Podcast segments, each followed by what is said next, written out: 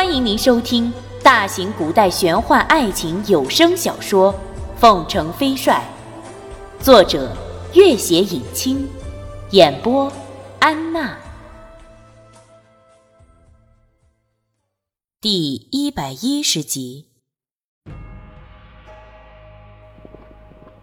朱瑜一路策马狂奔，跑出百余里才停下马来。沿途有张瑶星留下的特殊记号。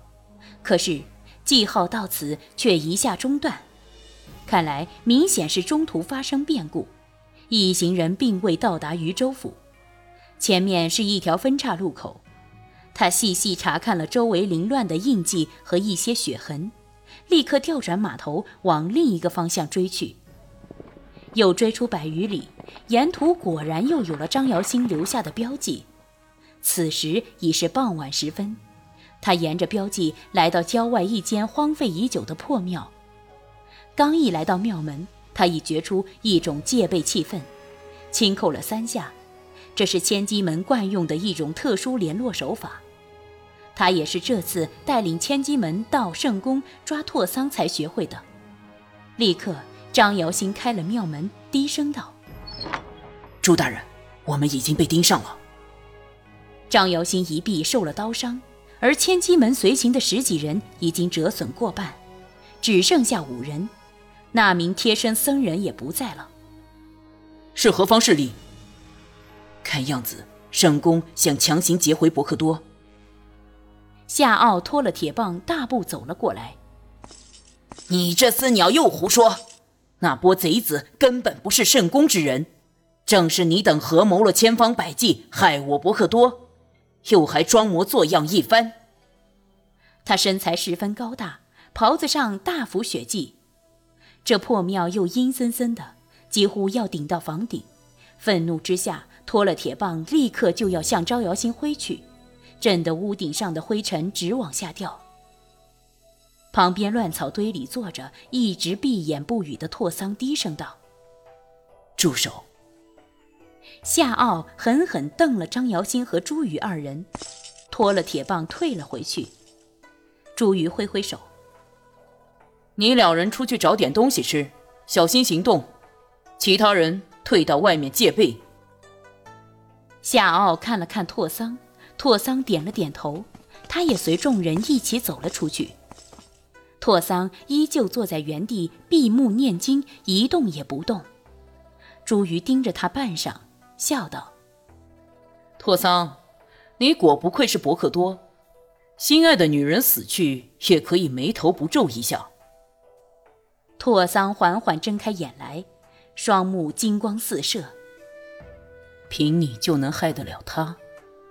你也太小看朱母了。我不是小看你，而是相信君玉。你虽然手段歹毒，可是本领不如他，才智不如他。他也绝不会为你花言巧语所惑。朱瑜大笑起来，哈哈哈哈哈！朱某恨的人怎会容他活在这个世界上？现在君玉已死，你的死活已与我无干。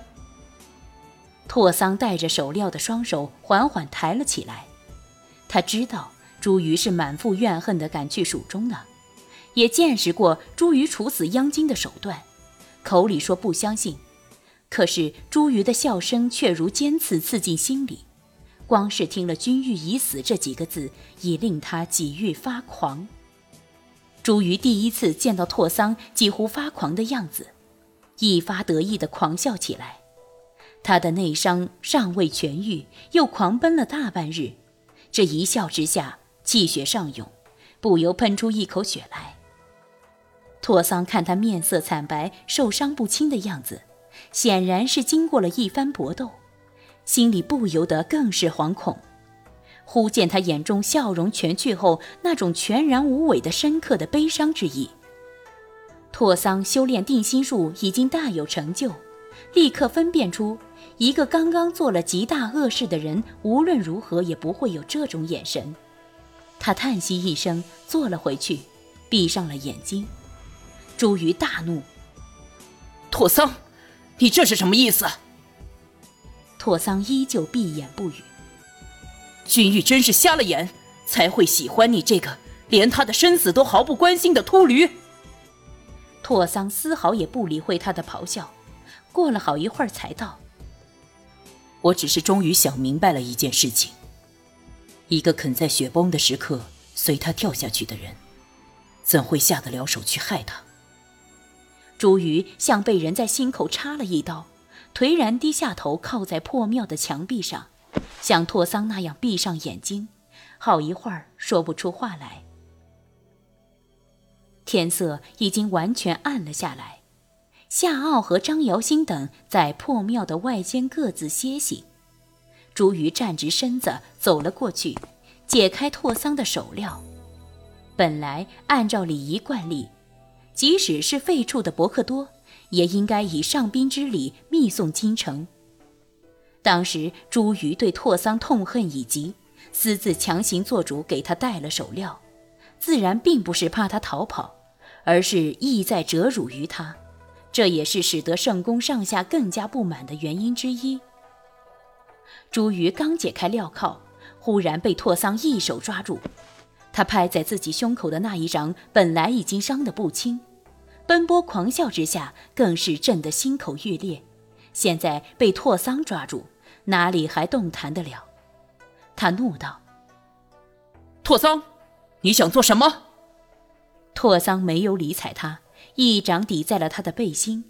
朱瑜只觉得背心升起一股暖气，四肢百骸立刻舒畅无比。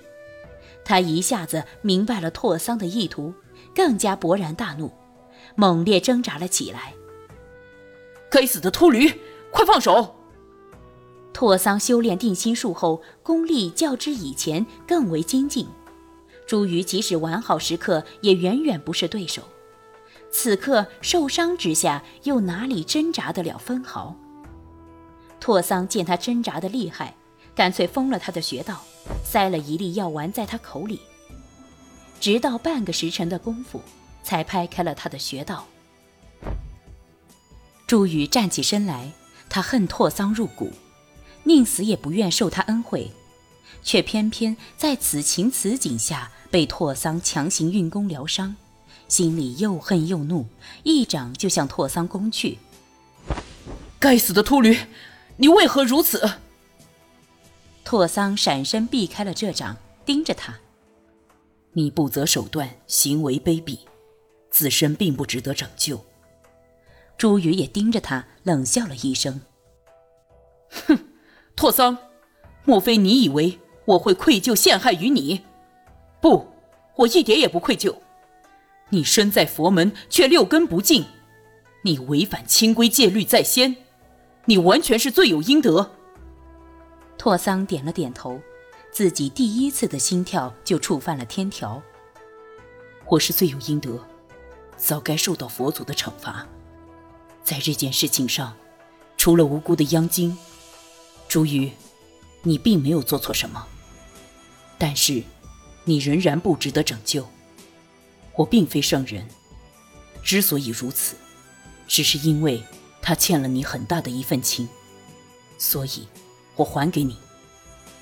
朱宇冷笑一声道：“哼，拓桑，你不必惺惺作态，他并没有欠我什么情，纵使他欠我什么情，也轮不到你来偿还。他欠的情就是我欠的情，雪崩时刻，你随他跳下去。”这份情谊太重，所以我原谅你以前的一切作为。从此陌路相向，两不相干。他欠的情就是我欠的情。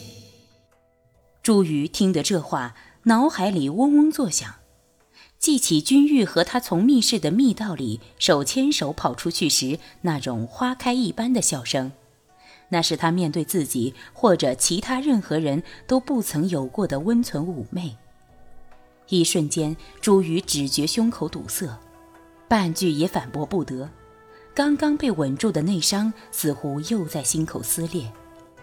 他看着拓桑，尽管拓桑身份被废，几乎成囚徒，可是当他说起他欠的情就是我欠的情这话时，神情却是那般的幸福和理所当然，更加心如刀割。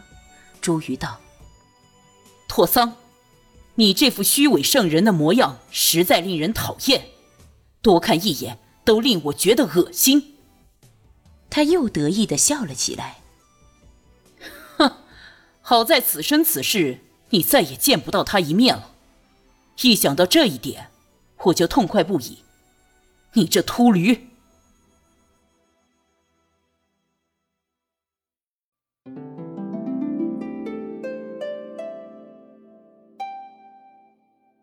本集播讲完毕，感谢您的关注与收听。